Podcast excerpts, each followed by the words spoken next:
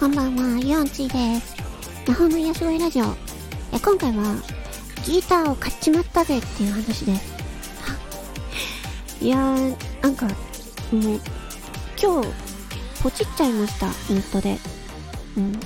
あのー、島村楽器さん、有名ですよね。島村楽器さんの、えっと、ネットショップで、ジオアイパニーズというギターを、えー買っちゃいました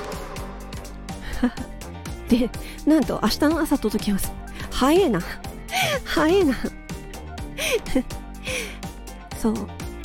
なのでめっちゃ楽しみです。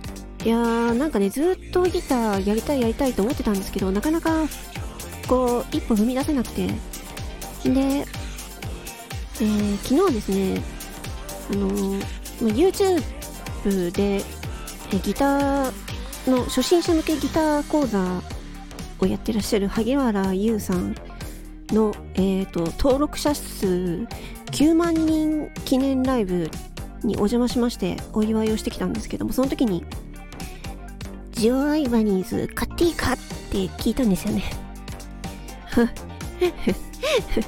そしたら「お得でおすすめです」って言われたんでうん、萩原優さんのそのどういうギターを買ったらいいのかっていうね3万円台でどんなギター買ったらいいのかっていう動画を見て参考にしてで私手がちっちゃいのでうん。なのでなんかこうネックが握りやすいのがいいなと思って。でしかもそうですね。私がやりたいのはまあハードロックなので 初心者がハードロックとかやりたいとか言ってるんですけどうん。まあでもやりたいんです。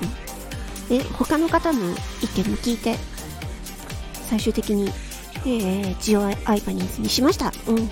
ああもう時間がない。まあえっとなんかそのギターを買いましたっていうだけの報告になっちゃった。